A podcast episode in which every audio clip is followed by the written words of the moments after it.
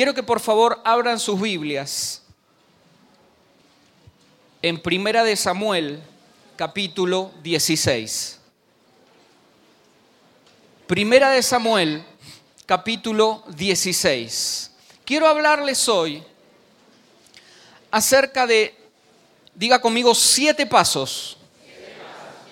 Siete pasos para ser los mejores.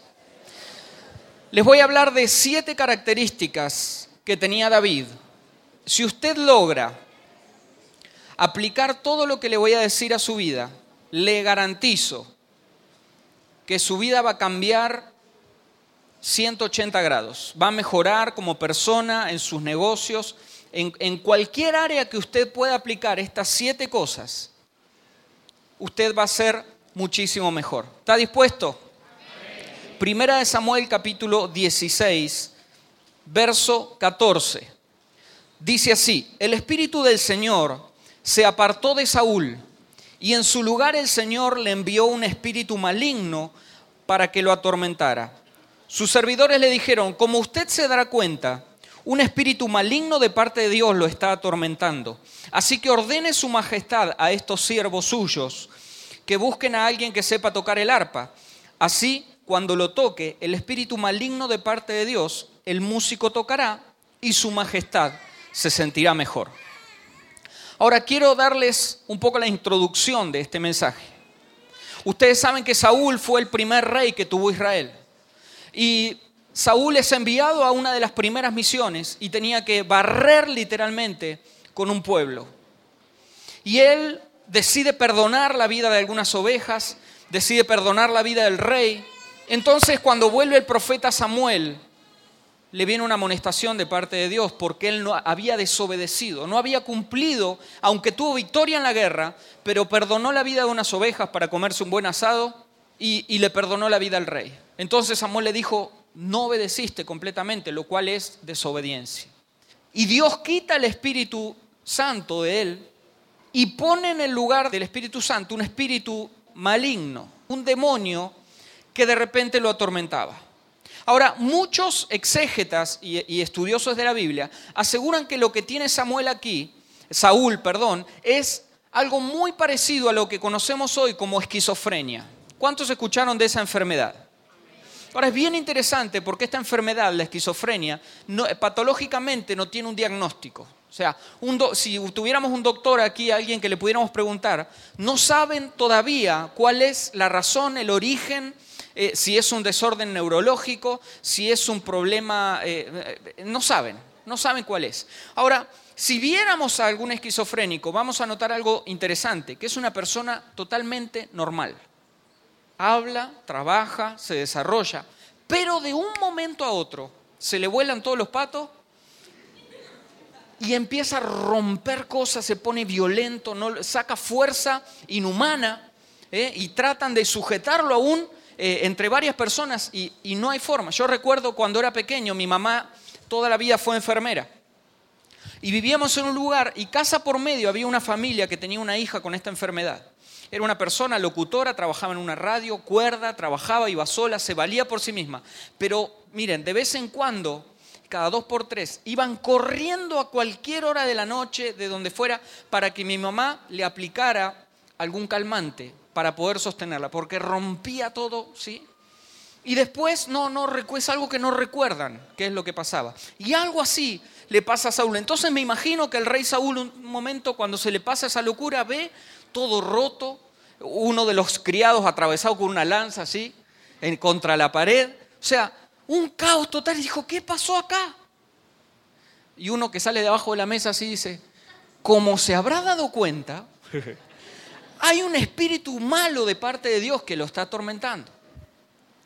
¿Por qué no nos da permiso y nosotros buscamos a un músico para que cuando usted le agarre esta locura, el músico se ponga a tocar y usted se calme o lo mate a él de última?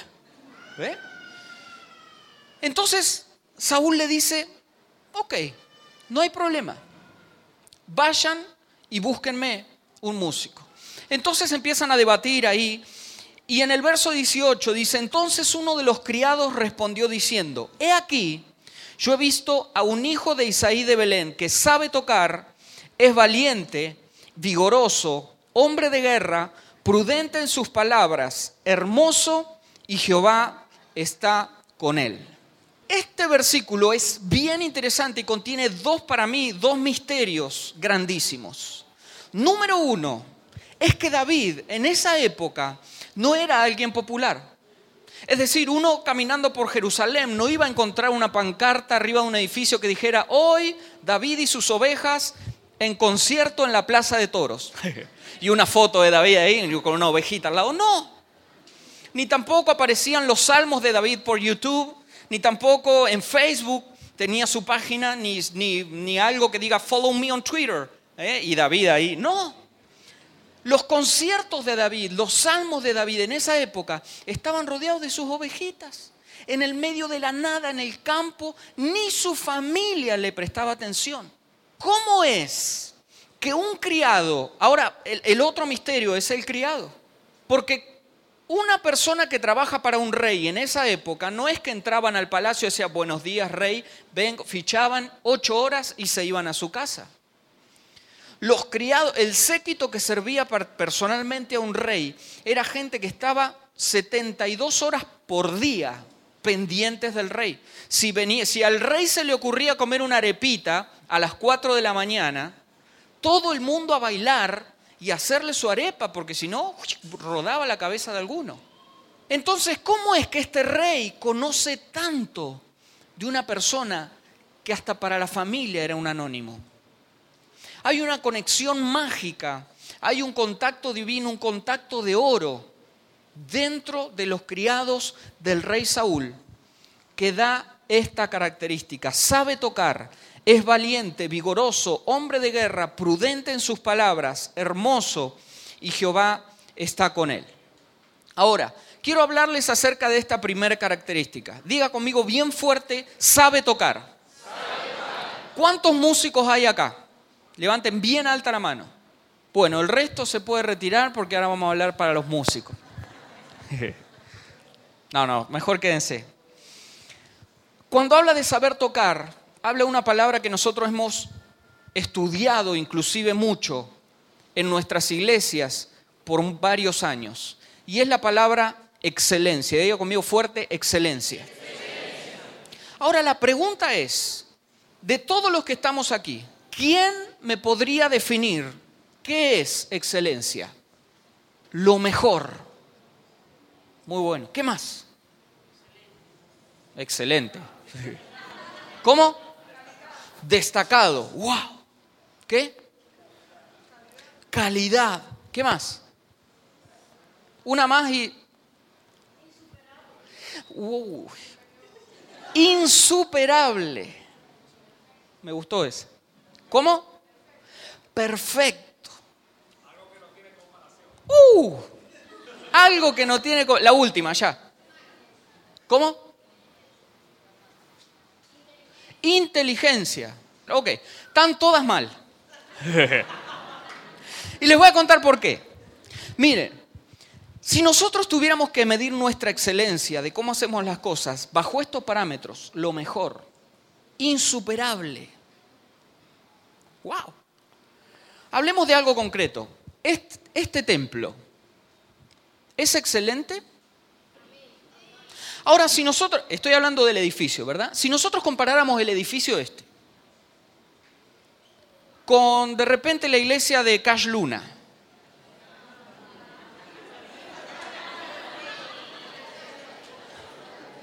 ¿no? Si comparáramos el edificio de Cash Luna con uno de los edificios que construye Donald Trump, Entonces, si comparamos con uno de los edificios de Donald Trump, con alguno de los que hace el loco este de los Emiratos Árabes ahí que está en Dubái, no tenemos ni para arrancar. Si nosotros tuviéramos que medir la excelencia de lo que hacemos las cosas bajo estos conceptos, estamos al horno. ¿Ve? Yo estoy, bien vestido hoy, ¿ve? Me vestí así, bonito. Estamos en el mismo espíritu con el pastor, ¿ve? Hoy el Espíritu Santo nos mostró los cuadros. ¿Ve? Ahí el director de alabanza a cuadritos. Ahí el pastor también, vinimos a cuadritos. ¿Ve? Yo estoy excelentemente vestido. Ahora, si hablamos del parámetro de lo mejor, de repente yo tendría que tener aquí un traje de Versace. Me tendría que haber cortado el pelo con, no sé, ¿qué peluquero famoso hay acá? El hombre mano de tijera, qué sé yo. ¿Me entienden? ¿Por qué? Porque es muy difícil medir la excelencia bajo estos parámetros. Entonces, ¿qué es la excelencia? Quiero contarles una historia que está en Génesis.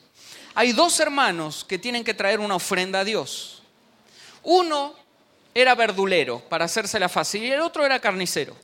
Entonces va Caín, que era verdulero y tenía su huerta, y va y escoge unos tomates podridos que ya no se los iba a comer, y agarra unos zapallos, ¿cómo es que le llaman acá? aullamas, perdonen mi venezolano argentino, ¿no? Y, lo mete ahí y trae todo eso podrido, lleno de mosca, y le dice, Señor, aquí está mi ofrenda.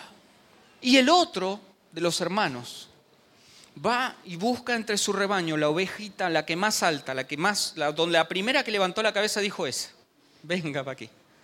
Y la limpió, la lavó. ¿Se acuerdan de la pantera rosa cuando salía del lavarropas?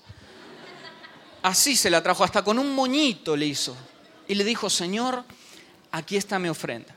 Ahora, ¿por qué se piensan que Dios le agradó más la de Abel que la de Caín? ¿Es que acaso a Dios le gustaba más la oveja que las verduras? La diferencia de la excelencia en todo lo que nosotros hagamos va a estar en nuestro corazón. Siempre. Por eso te voy a dar un secreto. Te voy a dar, no sé si es un secreto, es es un excelenciómetro. Y es el siguiente, siempre que termines de hacer algo, ya sea para tu papá, para tu mamá, en tu escuela, para tu jefe en tu trabajo, para Dios en la iglesia, para cualquier área de tu vida, tenés que hacerte esta pregunta. ¿Pude haberlo hecho mejor? Si la respuesta es sí, entonces no fuimos excelentes. Si yo toco aquí para Dios, pero pude haberlo hecho mejor, está dentro de mis posibilidades haberlo hecho mejor, entonces no fui excelente. Abel fue excelente no por darle algo insuperable. Abel fue excelente porque escogió la mejor de las ovejas, la, la más linda, la, que, la mejor que él tenía. La limpió, la lavó, y se la trajo al Señor. El otro agarró todo lo podrido, lo que él nos iba a comer, le dijo, toma, Señor. ¿Se entiende? La diferencia está en el corazón con el que hagas las cosas. Y te voy a dar un secreto. El mundo busca la excelencia. El mundo busca la excelencia. Y te voy a poner un ejemplo sencillo. Cuando yo estoy en una terminal, cuando estoy en la calle o en la plaza y tengo que tomar un taxi, en el Sambil me pasa mucho, ¿ve? Porque hay algunos autos que son esa marca Luis XV. Las conocen, ¿verdad? ¿Les conté acá la marca Luis XV? Luis maneja, 15 empujan. Se desarman. Y a mí el taxi me cobra exactamente los mismos 25 bolívares de irme desde el Sambil hasta donde estoy hospedado. Entonces, ¿saben lo que hago? me hago, me hago el piadoso y de repente si viene un carro que no me gusta, le digo, pase señora. Y me subo al que me gusta. ¿Por qué? Porque viajo más cómodo. En uno voy con aire, en el otro. ¿Se entiende? En Argentina, ustedes aquí no conocen, pero en Argentina hay dos servicios de transporte de este tipo. Hay uno que se llaman taxi, como acá, y hay otro que se llama remis.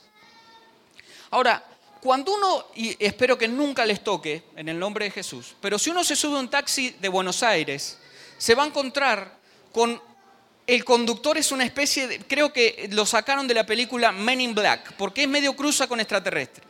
Va con música cumbia al mango, todo sudado, con los pelos que le salen por acá. O sea, olor adentro del auto, uno tiene que ir así como un perro sacando la cabeza para afuera de la... No, porque no se puede ir ahí. Ahora, si usted llama a un remis que le va a cobrar apenas dos o tres pesos más, usted se, usted se sienta, el auto está perfumado, no tiene más de cinco años de antigüedad porque no se lo permite la agencia. Usted va a encontrar que el, el chofer tiene que viajar de camisa y de corbata, bien peinado, y cuando usted se sube le ofrecen un caramelo, en algunos casos, en Buenos Aires, ¿verdad? Y le dicen, ¿qué música quiere escuchar? Por la misma plata. Ahora, adivinen, aunque estamos en una iglesia, ¿a quién voy a llamar? Al remis. ¿Por qué? Porque busco la excelencia.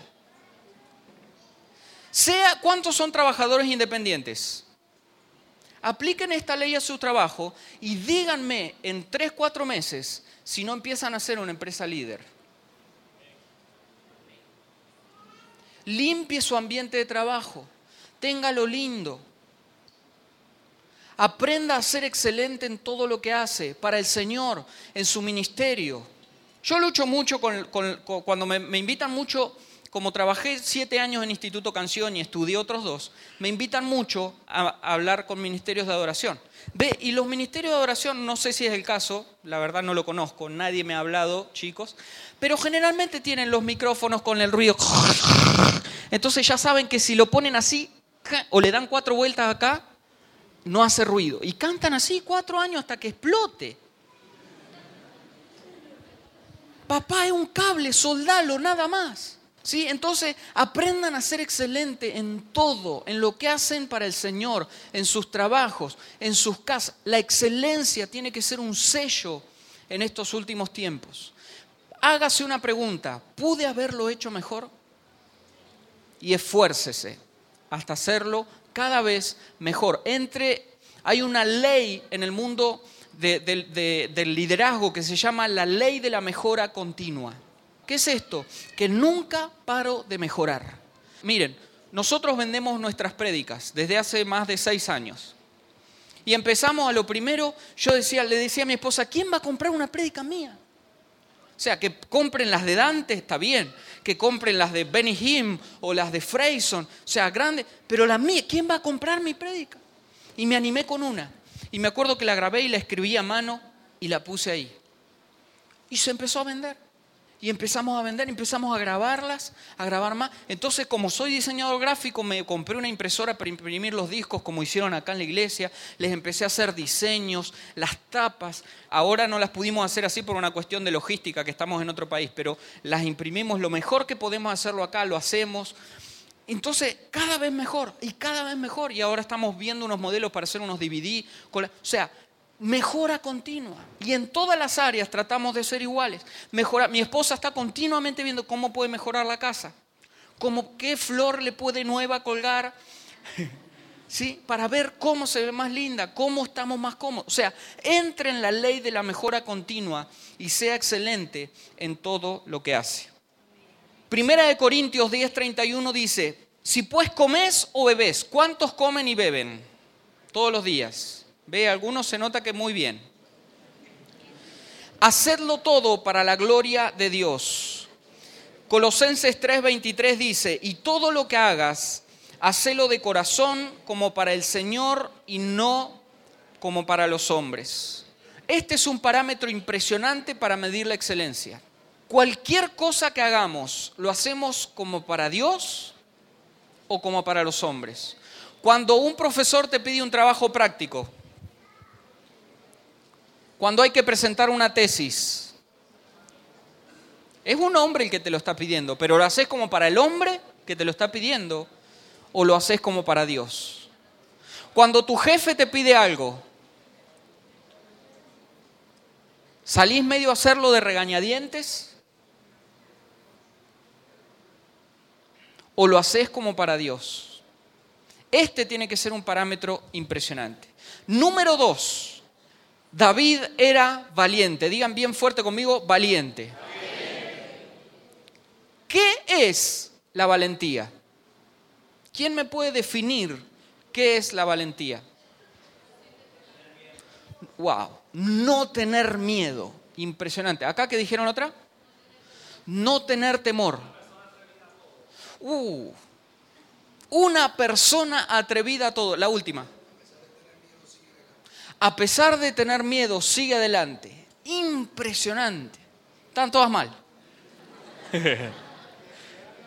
y les voy a contar por qué. Para mí, la valentía tenía que ver con eso, la ausencia de temor. Y esto se debía a que crecí, cuando crecí, tuve una infancia donde fui una persona muy, pero muy introvertida. A mí no había chico ni chica en el barrio que no me haya pegado. A mí en la escuela me corrían, el recreo, en los recreos yo hacía mucho deporte porque todos me corrían a mí para golpearme. Yo salía de la escuela y era un maratón para mí porque tenía que correr cinco cuadras hasta mi casa porque la mayoría de mis compañeros me corrían tres. Tuve una infancia, pero cuando le digo que era muy, es que era muy.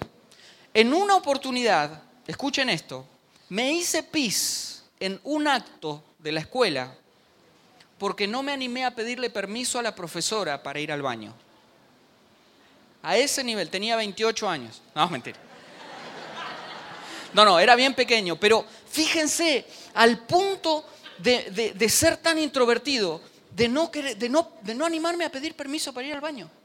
Y ahí le solté. O sea, y por el contrario, me crié con mi primo, dos meses mayor que yo un poquito más alto, bien robusto, grandote y súper extrovertido.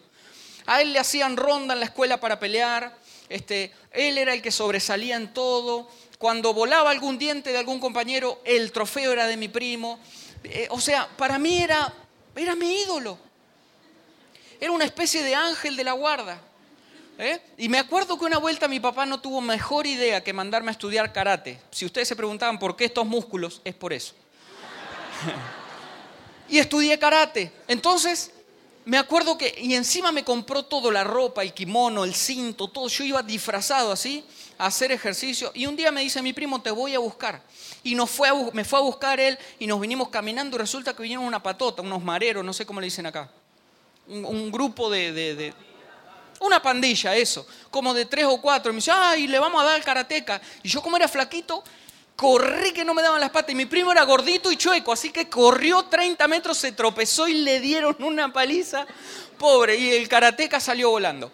Para mí la valentía era eso, era no tener miedo, era, era ser como mi primo, era que vengan 15 y que vengan de a uno que cobran todos. Para mí eso era ser valiente. Sin embargo, cuando me pongo a estudiar la valentía en la Biblia, me habla de cosas muy diferentes. Josué 1.6 dice, esfuérzate y sé valiente. Josué capítulo 10 dice, y Josué les dijo, no teman ni se atemoricen, sean fuertes y valientes. Jueces 6:12 dice, y el ángel de Jehová se le apareció y le dijo, Jehová está contigo, varón esforzado y valiente. En la Biblia, la valentía va ligada de la mano con el esfuerzo.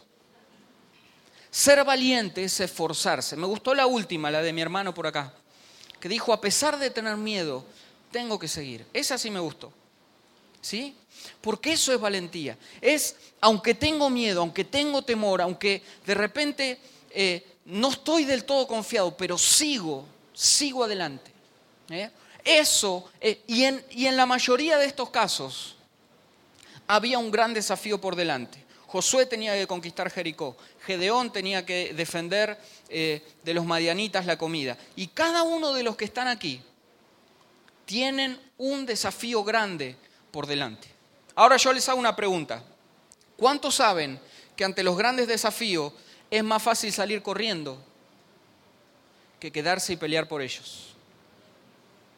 Cuando uno tiene una carrera que sacar y no hay recursos, cuando uno tiene eh, una visión de parte de Dios que a veces demanda miles y miles de millones y uno mete la mano al bolsillo y no saca ni pelusa.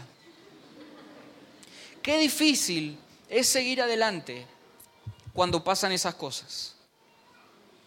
Qué difícil es seguir adelante cuando no todas las puertas están abiertas. Pero Dios dice, esforzate y sé valiente.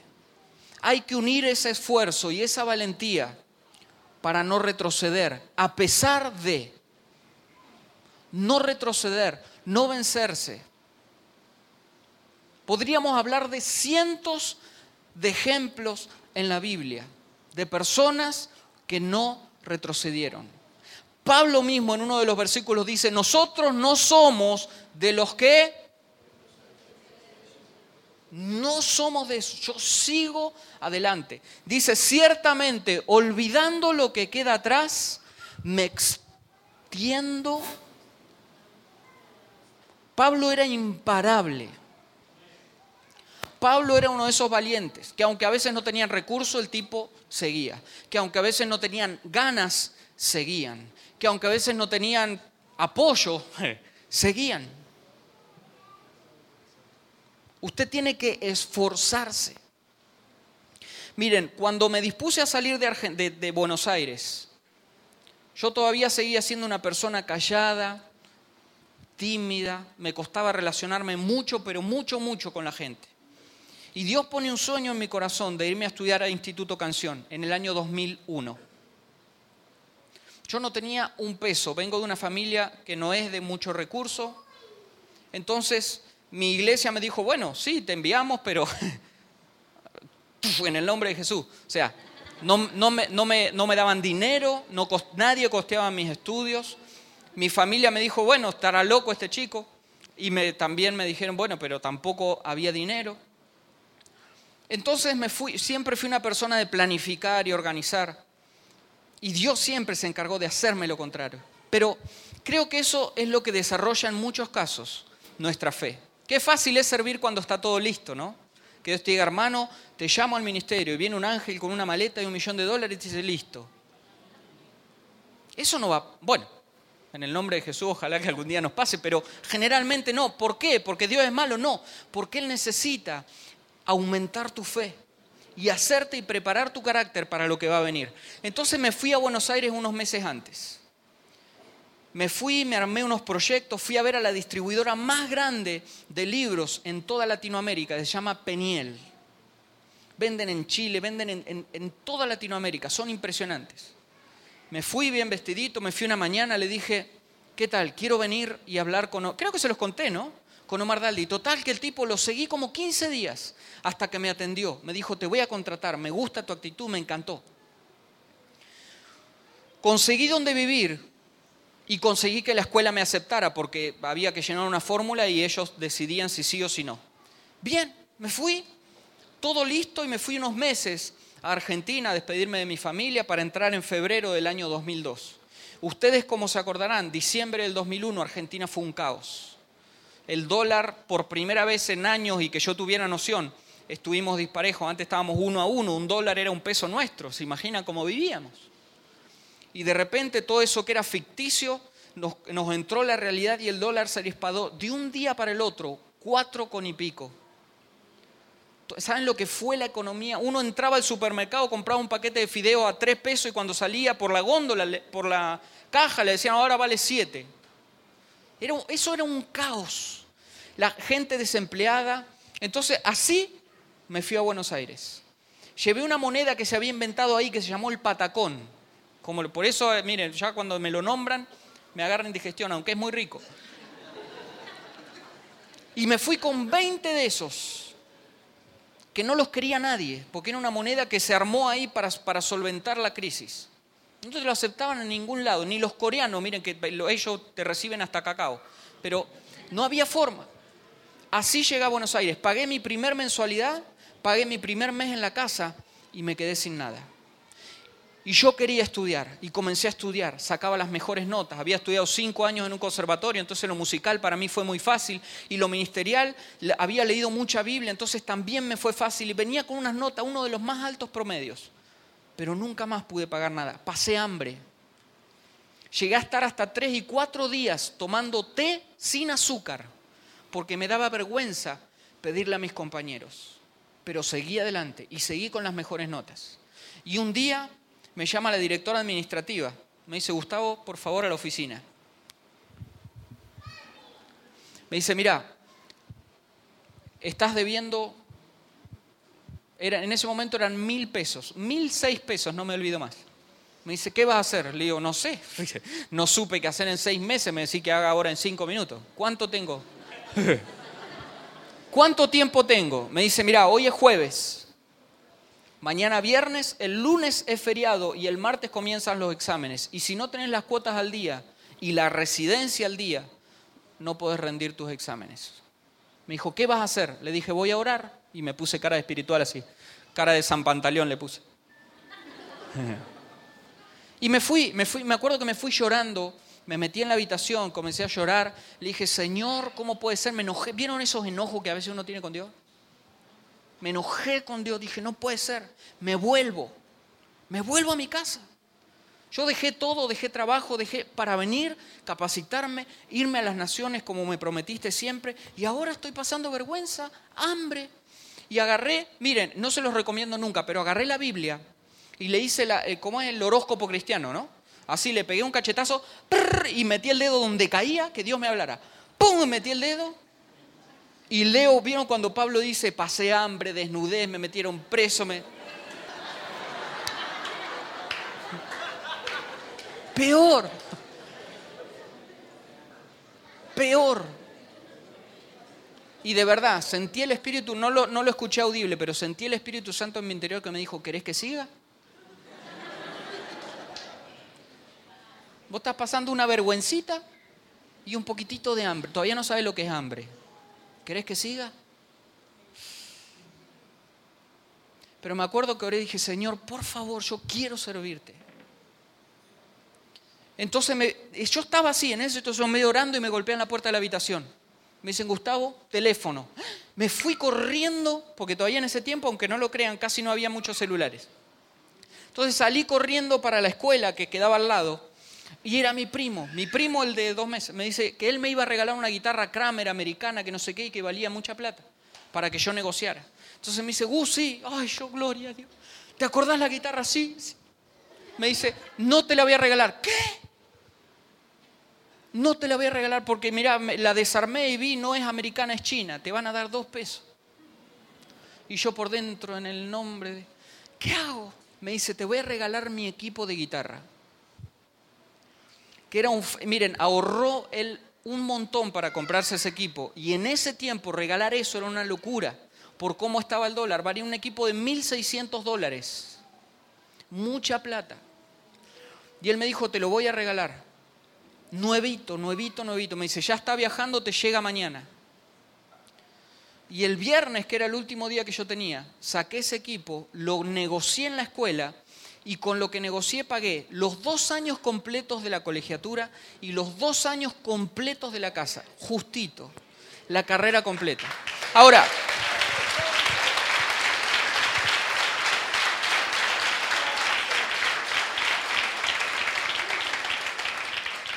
Tuve que resolver otras cosas como el hambre porque pensé en comerme ese equipo, pero...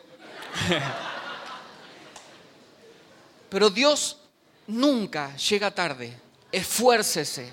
Aunque le cueste, esfuércese. Aunque nadie crea en usted, si tiene la palabra de Dios, esfuércese. Continúe. Capacítese. Crea en lo que Dios lo llamó y no se detenga por nada del mundo no se detenga. Determinarás una cosa en tu corazón y te será firme. El problema es que a veces no determinamos y es una buena idea. Entonces cuando se nos empieza a mover el barco nos da miedo y lo dejamos. Pero si estamos determinados, Dios responde. Amén.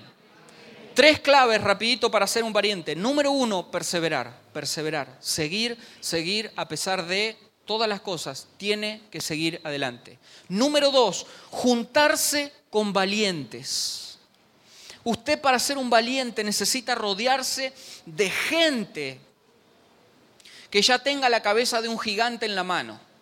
Mire, yo estoy aprendiendo en este viaje de muchos hombres de Dios de verdad no es por adularlo, porque si no tuviera que decirlo ni lo digo, pero estoy yo medio como encubierto, digo, ¿cómo hace este hombre con esto? Quiero saber. ¿Cómo hace para en seis años tener esto? Conocí otro pastor en Barinas, el apóstol Roa. Seis años de ministerio, tiene una iglesia de cuatro mil personas.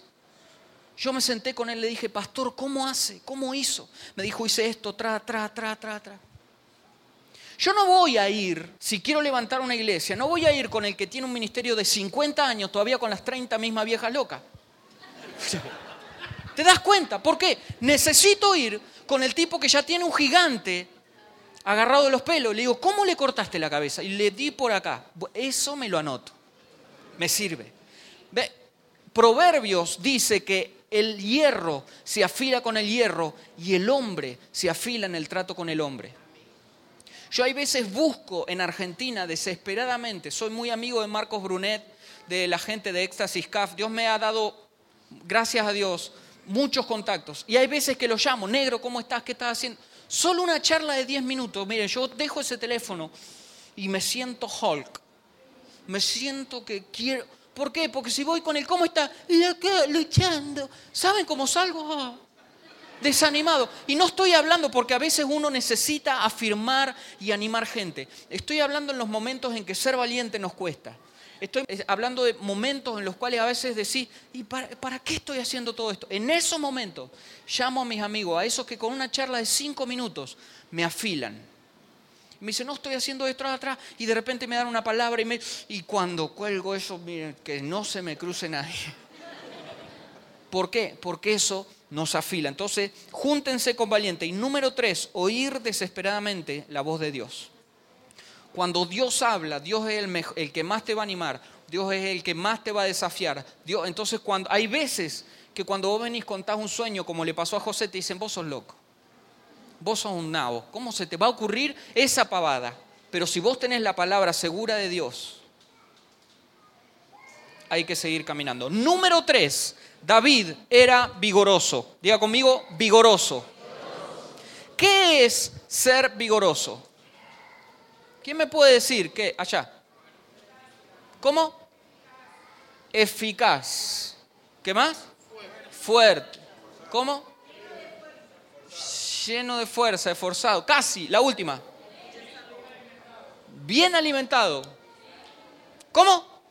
Ahí está, ¿quién es? ¿Quién fue? Eso, se ganó un CD y le voy a regalar cuando se vaya. Ser vigoroso Y no responda más porque me está arruinando el mensaje. no, mentira, mentira. Vigoroso. Es ser lleno de energía. Lleno de energía. Entonces te voy a hablar de dos o tres cosas que nos quitan la energía. Número uno, yo sé que aquí Félix Parra, estoy casi convencido, porque en un momento nos agarró en los congresos de jóvenes poner esos lemas estamos conquistando las naciones. Y a la otra semana venía otro y conquistando no sé qué. Y a la otra semana otro lema diferente. Entonces estoy seguro que en algún momento se ha puesto aquí en esta nación, somos la generación del mañana, ¿verdad? Y a veces nosotros nos motivamos, los jóvenes somos la generación del mañana, ¿eh? Amén. ¿Y somos la generación del mañana o no? ¿Cuántos lo creen? somos la generación del mañana. Mañana lo arreglo, mañana lo ordeno mañana voy, mañana plancho, mañana lavo, el lunes comienzo la dieta. Todo lo dejamos para mañana. Y eso nos quita la energía. El que deja lo de hoy para mañana es el mismo que dejó lo de ayer para hoy. Y así se nos pasa la vida, postergando y postergando. Y estoy seguro, si habláramos con gente mayor de 50, 60 años, que tienen sueños que no han cumplido por postergar. Postergar. Pasar todo para mañana. Usted necesita tener una mentalidad de cierre. Empieza una cosa, termínela. Número dos, cosas que nos quitan la energía. El desorden. ¿Cuánto les pasó que se levantaron a la mañana y ven ese Goliat de ropa para planchar? O los jóvenes, ¿ve? Que el sábado lo aprovechan para dormir un poquitito más. Y son la una. Entonces, y ven ese terrible cuarto, pata para arriba, que parece que pasó Katrina, ¿verdad? Con toda la familia. Y ya te levantas así, ah, ya vas al baño desganado. ¿Por qué? Porque el desorden, ya solamente saber que el día que tenías para descansar tenés que enfrentar ese monstruo, ya te desanima. Entonces necesitamos aprender a utilizar, diga conmigo, la ley de la biblioteca. ¿Qué es la ley de la biblioteca? Es encontrar un lugar para cada cosa. Esto me lo van a agradecer mucho las mujeres. Encontrar un lugar para cada cosa. Entonces, ¿qué va a pasar? Ve, de repente, hombres, vamos a tener que invertir en algún mueble más. Pero la, cuestión aquí es encontrar un lugar para cada cosa. Si usted va a una biblioteca y pide un libro de cómo peinar leones, usted va a ver la bibliotecaria sale y en menos de un minuto le trae el libro de cómo peinar leones. ¿Por qué? Porque se fija ahí en un registro, dice pasillo 5, módulo 4, libro 5. Entonces va ahí, lo agarra. Ahora, si usted se lo, lo, lee, aprende a peinar leones, se lo trae, se lo devuelve y lo lleva exactamente al mismo lugar. Si a esa bibliotecaria le cambiáramos por broma el libro un metro más para acá, lo va a buscar un mes y medio y no lo va a encontrar. ¿Por qué? Porque cada cosa tiene... A mí esto lo aprendí de Marcos Witt.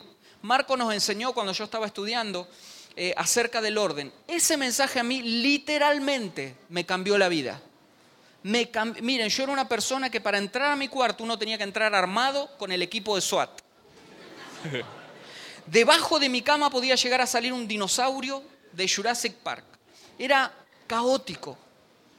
¿eh? Y a mí este mensaje literalmente me cambió la vida, a tal punto que ese semestre en la escuela obtuve una beca por ser eh, el alumno eh, más ordenado, tener la habitación, mi cuarto y todas las cosas más ordenadas. Entonces, aprenda a ser ordenado. Les voy a contar, miren lo que encontré en la Biblia, no lo van a poder creer. Jóvenes, sobre todo. Juan capítulo 20, verso 6. Luego llegó Simón Pedro tras él. Están hablando, están llegando a la tumba, ¿verdad? Y entró en el sepulcro y vio los lienzos puestos ahí y el sudario que había estado sobre la cabeza de Jesús, no puesto con los lienzos, sino enrollado en un lugar aparte. O sea, Jesús en el momento más importante de toda la historia, cuando se levanta de la muerte, se levanta del sepulcro en esa camita que lo habían puesto y lo habían enrollado y tapado, que tanto lo habían maltratado, Jesús se levanta de ahí y se pone a ordenar la cama y se quita el velo y se quita todo, lo enrolla por una parte y la otra lo pone por la otra y se va para el infierno a matar demonios. No, no. O sea, y si el Señor es tan ordenado y esto quedó registrado en la Biblia de esa forma, ¿cuánto más nosotros en nuestra habitación y en nuestras cosas? ¿Eh? Aprendan a ser ordenados. Otra de las cosas que nos quita la energía es la pereza. ¿eh? No me voy a tener mucho acá, Proverbios habla mucho acerca de esto. Solo les digo una cosa, teníamos un amigo en el instituto que le decíamos el famoso.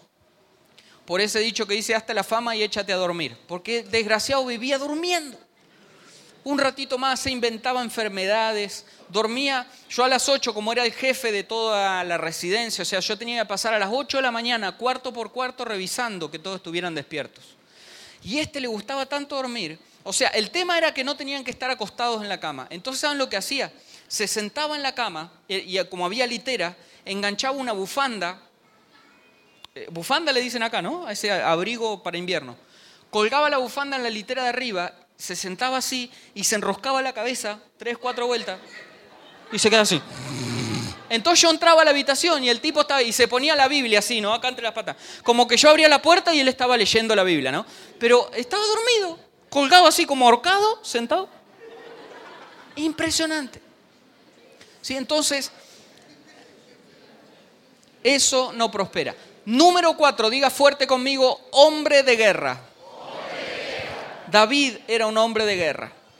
Primera de Samuel 32 y eh, capítulo 17, 32 y 33 dice, y dijo David a Saúl, no desmaye el corazón de ninguno a causa de él. Tu siervo irá y peleará contra este filisteo, dijo Saúl a David.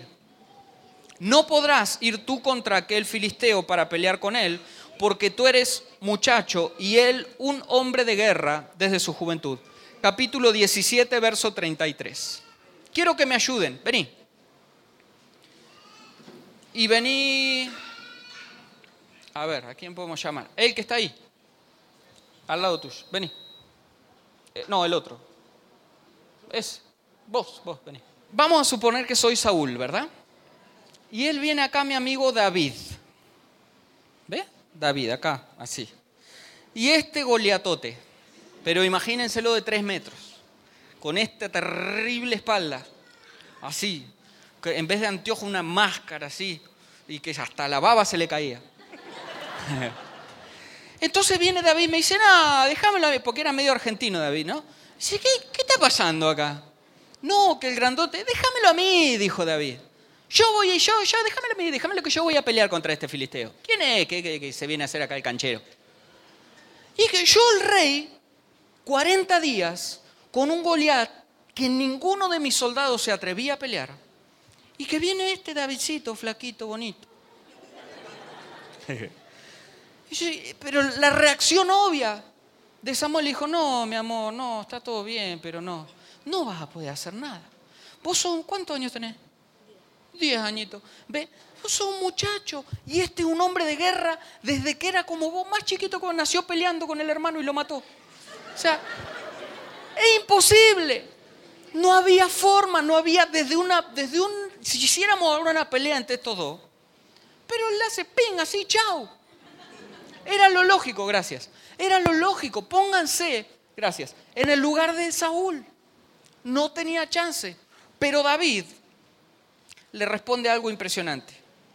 David respondió a Saúl, tu siervo era pastor de las ovejas de su padre, y cuando venía un león o un oso y tomaba algún cordero de la manada, salía yo tras él y lo hería y lo libraba de su boca, y si se levantaba contra mí, yo le echaba mano de la quijada y lo hería y lo mataba. Fuese león, fuese oso, tu siervo lo mataba. Y este filisteo incircunciso va a ser como uno de ellos porque ha provocado al ejército del Dios viviente. Ahora, préstenme acá muchísima atención. ¿Cuántos tuvieron la posibilidad de ir a un zoológico y ver algún león? ¿Vieron lo que es ese animal? Miren, en Argentina hay un zoológico en Mar del Plata que a uno le permiten ingresar a la jaula de los animales y tomarse fotos con loros, con delfines, con lo que sea. Y nos permitieron a mi esposa a mí entrar a la jaula del león. Tengo una foto en, en Facebook, una parte ahí que la van a poder ver. Y resulta que uno se puede sentar cerca del animal y le toman una foto. Entonces va y me, pongo al lado así del león. Y le pongo la mano encima y va que ese león se para. Y yo trato de correr y el tipo salta y lo agarré y... No, mentira. no, pero... es impresionante la cara de algunos. me encanta. No, pero sí es verdad que entramos a la jaula del león y me senté al lado. Me senté al lado y le puse la mano sobre el lomo. Miren, no hubo forma que no piense en este versículo. Dije, ¿cómo hacía David para matar estos animales? Miren, y eso que era un león pequeño, o sea, medio adolescente todavía, pero era, hasta los pelos eran músculos. Digo, si se enoja, mi esposa se sentó atrás, dijo que se coma primero el gordito. Por lo menos puedo correr un momento. No, no, y, lo que debe haber sido matar un oso. Y el tipo lo mataba, y con las manos. A mí si me daban un palo ahí, ni lo mato al león. Pero y él dice que le agarraba la boca. Y escuchen, no era un leoncito medio dormido como el que estaba yo ahí. Era un león que iba y le sacaba la comida de la boca. ¿Cuántos vieron un, león comer? Que no se acercan ni las moscas en el África. Se sienta el tipo a comer y wow, que salgan de acá, no queda nadie. Come él solo.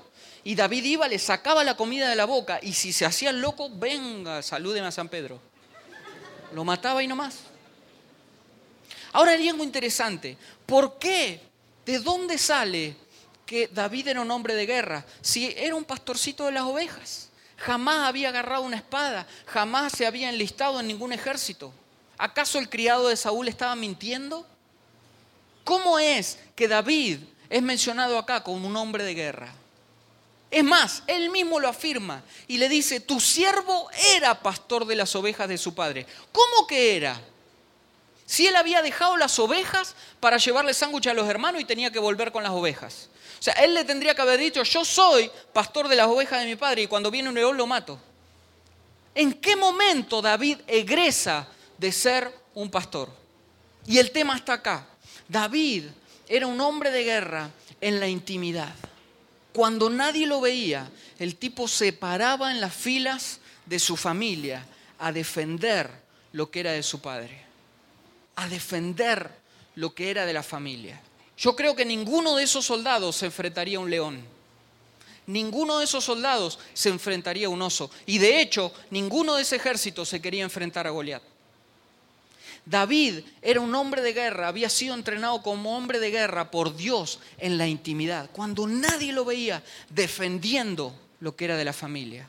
Por eso es que le dice, cuando vaya con este va a ser igual que un león, igual que un oso, Dios me va a librar como lo hizo con todas. ¿Por qué? Porque ya estuve entrenando en la intimidad con papá. Y acá hay un principio impresionante. Lo que vos seas en tu intimidad con Dios, se te va a notar. Y Dios, que te ve en la intimidad, te recompensa en público. Cuando nadie te ve en la intimidad, ¿qué es lo que soñás? ¿Qué es lo que anulás? ¿Qué es lo, qué es lo que haces? Jóvenes en la intimidad. Y Dios que ve en la intimidad te va a recompensar en público. Número 5, prudente en sus palabras. Diga conmigo, prudente en sus palabras. Miren, de verdad, aquí tengo más de 20 versículos que podríamos mencionar, pero es muy largo. Solo les voy a hablar de una sola cosa. ¿Cuántos han tenido aquí la oportunidad de pedir una cita con el pastor, de jóvenes o el pastor principal o alguno de los líderes, donde se han sentado y han tenido una charla y le han contado un problema. ¿Cuánto les pasó? Muchos. Entonces vos estás ahí charlando con el pastor y vos venís con tu problema. Y cuando uno, ¿verdad? No? Cuando uno tiene un problemita no hay problema, pero cuando uno tiene uno de esos serios problemas y viene corriendo a los pastores, ¿no? Y empieza a exponer y le cuenta casi desde que nació y era un embrión y empieza todo. ¿Por qué? Porque tu vida ronda y se centra en ese problema, ¿verdad? Y uno le está exponiendo y lleva 10 minutos hablando y el pastor ¿qué hace? Ajá. Nada. Y uno como que hasta le llora un poquito a ver si aunque sea, se le mueve un pelo. Y el tipo, ajá. Ah. Pues si este, no, este está pensando en la vino tinto, este está pensando en la comida que va a comer, ¿qué? Y después cuando me empezó a mí estar de ese lado, en, la escuela o, en diferentes lugares, que empezamos a tener charlas de, consejería y demás, me pasaba lo mismo, me hablaban y yo. ¿Por qué? Porque es un proceso y es, es bueno que pase eso. ¿Por qué? Porque es un proceso en el cual, digan conmigo, se conecta, La, lengua al cerebro. ¿Ustedes saben cuál es el músculo más rápido del ser humano? Ah, ahora porque ya se lo saben, ¿no? La lengua. Esto es ciencia. Está comprobado científicamente que el hombre habla antes de poder procesar en su cerebro lo que va a decir. Nunca les pasó de decir algo y cuando termina decir, mira lo que dije. ¿Sí o no? ¿O me pasa a mí nada más? ¿Verdad? Porque uno a veces habla primero y después piensa. Miren, jóvenes varones, levantan la mano. ¿Cuántas veces te pasó? Estás orando, llevas cinco meses orando por la chica. Señor, dame la chance que me la encuentre ahí cuando voy a cruzar para el baño que... Ah. Y, uno, escucha, porque vos orás y se lo pedís, Señor, entonces vos hasta te lo imaginás en el cuarto, ¿no? Y, vos venís por el cuarto así, te haces el que y hasta te haces que la choca. Ay, discúlpame, no te vi. Venía orando te ayudo con las cosas. Y te, vivís una novela, ¿no? Y ahí vos le hablás, ¿cómo te está yendo? ¿Te golpeé muy fuerte? Y ella te dice, no, no, y como que se te queda enamorada, ¿no? Y ahí, eh, no, no, de cinco minutos salís casado. Pero, pero es toda tu imaginación. Entonces vos lo tenés planificado. Y de tanto orar, tanto orar, Dios te da la chance. Y vos venís caminando para el baño y cuando vas a cruzar la pared, ella vos decís por dentro, no te da ni chance de pensar, vos decís, y ella te mira con el mundo como que el mundo se detiene ahí, ¿no? La, tierra que viene rodando a cuatro mil no sé cuántos kilómetros se... Los sugieres pasan en cámara lenta al lado tuyo. ¿Sí o no? Escuchen. Y cuando estás ahí frente a frente, cara a cara, le decís, ¡ay, hola, ¿cómo te va? Y ella pasa acomodándose el pelo así, ¡ay, hola! Dices, y se te fue. Y se te fue. Y vos te vas a orar, Señor, como Josué, retrasame el sol. Algo. Se te pasó la oportunidad. Y aunque lo había ensayado en privado tantas veces, ¿por qué? Porque cuando te el momento, la lengua suelta más rápido, mucho antes de lo que lo puedas procesar. Ahora, lo mismo nos pasa cuando hay ofensa. Lo mismo nos pasa cuando tenemos que hacer algo. Y a veces hablamos más rápido, criticamos más rápido. Cuando te vienen a pedir un consejo, pedile primero al Espíritu Santo a ver qué, es lo que quiere decir a través de tu boca. Aprendan a... Cuando viene alguien y te grita algo en la calle, o tu, o tu esposa, tu esposo te dice algo, ah, que no sé qué, de... Hace como el tano, mordete el dedo, pero no responde. Conecta la lengua al cerebro y después habla. Miren, tengo, no, no, de verdad, tengo más de 20 proverbios y versículos que hablan acerca de eso. Aún el necio cuando calla pasa por sabio. En las muchas palabras no falta el pecado. No, no, podría mencionarte cientos. Usala para bendecir. Sean personas de palabra, que tú sí sea sí y que tú no sea no. Usarla para edificar, usarla para dar vida. En, en, dice Proverbios que en la lengua está el poder de la vida y de la muerte. ¿Sabe Dios cuántos proyectos, inclusive nuestros, hemos matado por lo que hemos declarado? Aprendan a callar. Número 6, digan bien fuerte, hermoso. David era hermoso. Ahora, ¿cómo podemos definir la hermosura? ¿Qué es hermosura? Un buen parecer. ¿Qué más? Cautiva, llama la atención. Una más. ¿Cómo? Agradable. Este me escuchó la prédica. Muy bien. No. No, porque no podríamos medir la hermosura por el buen parecer. Serían todos feos, el único lindo yo. ¿Se dan cuenta?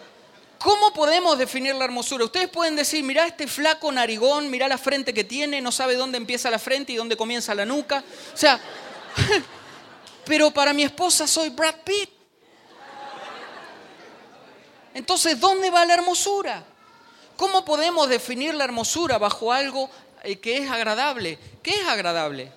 Los sentimientos. Los sentimientos. O sea, ¿cómo podríamos hacer? Es interesante porque lo que para ustedes de repente es lindo, para otro no. Y sobre gusto no hay nada escrito. Entonces, ¿qué? el mundo hoy nos impone que si no tenés dos metros de alto, 1,90, 90, 60, 90 y caminás como licuadora descompuesta, así, no sos linda. Entonces ahí la... No, no, pero esto, esto es tan fuerte y hoy en la era de Facebook es tan fuerte que yo me ha pasado con mi esposa de a veces tener gente en el Facebook que son cristianas, chicas, que pues, ¿y quién es esa? No, la hermanita de no sé dónde. Porque uno ahí la ve la foto en el que se sacan la foto acá arriba para que le salga todo el... O la, típica del baño, así... Mostrando... ¿Por qué? Porque la sociedad de hoy nos ha dicho que si no haces eso, no sos bonito. Entonces vos pones la foto del baño así y te 75 mil comentarios. ¡Ay, mamita, qué linda! En, cambio, si pones una así, toda bonita, con una florcita acá, tu abuela nada más. ¡Qué linda, mi nietita! y vos eliminando la abuela. Hasta liquid paper le pasaba a la computadora. ¡Claro! Pero, eso, pero a eso es a lo que nos lleva el mundo. ¿Ve? Entonces, para los hombres, si no andas con el calzoncillo por acá, con el calzoncillo por la nuca y los pantalones por los tobillos, así que no sabes si te vas a enredar, entonces ahora eso es la moda. Ahora, no estoy diciendo que no hay que vestirse a la moda, a mí me gusta, eh, me gusta ser musculoso y alto como lo soy, es bueno. ¿Sí? Pero eso no es la hermosura. Entonces, ¿dónde está la hermosura de una persona? Claro, si el envase ayuda, gloria a Dios. Pero lo importante es el contenido y es por eso que van a encontrar gente. ¿Cuántos conocen a Nick Vujicic? Este, este chico que le faltan los brazos y las piernas. Se casó hace tres meses, cuatro meses. Tremendo. Y un hombre agradable, un hombre impresionante que llena estadios para escuchar su testimonio. Escuchen, no sé cómo era la contextura física de Jesús, pero sí estoy seguro que no es como Hollywood nos muestra. Dos metros, rubio, ojos claros. Lo más probable es que era medio petizo, porque todos los judíos son, no he visto un judío que pase el metro sesenta. Medio gordito, seguro narigón. Entonces, no sé, literalmente, no sé cómo era nuestro maestro Jesús, pero hay algo que sé, la Biblia lo describe hermoso. Veinte mil personas lo corrían para escucharlo hablar. Lo seguían de pueblo a pueblo. Aún los niños cuando en esa cultura ni se podían acercar a un rabino. Los niños querían ir, Jesús, y déjenlo, déjenlo que vengan.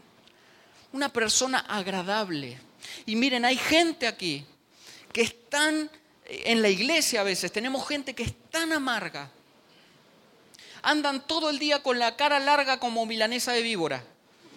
Están, parece como que se desayunaron un vaso de limón así y salen, ¿no? Y el primero que le dice buen día, ¡San! Yo tenía una compañera de trabajo, miren, que un día ella era conmigo, no sé qué había, algo medio, pero siempre enojada, siempre enojada.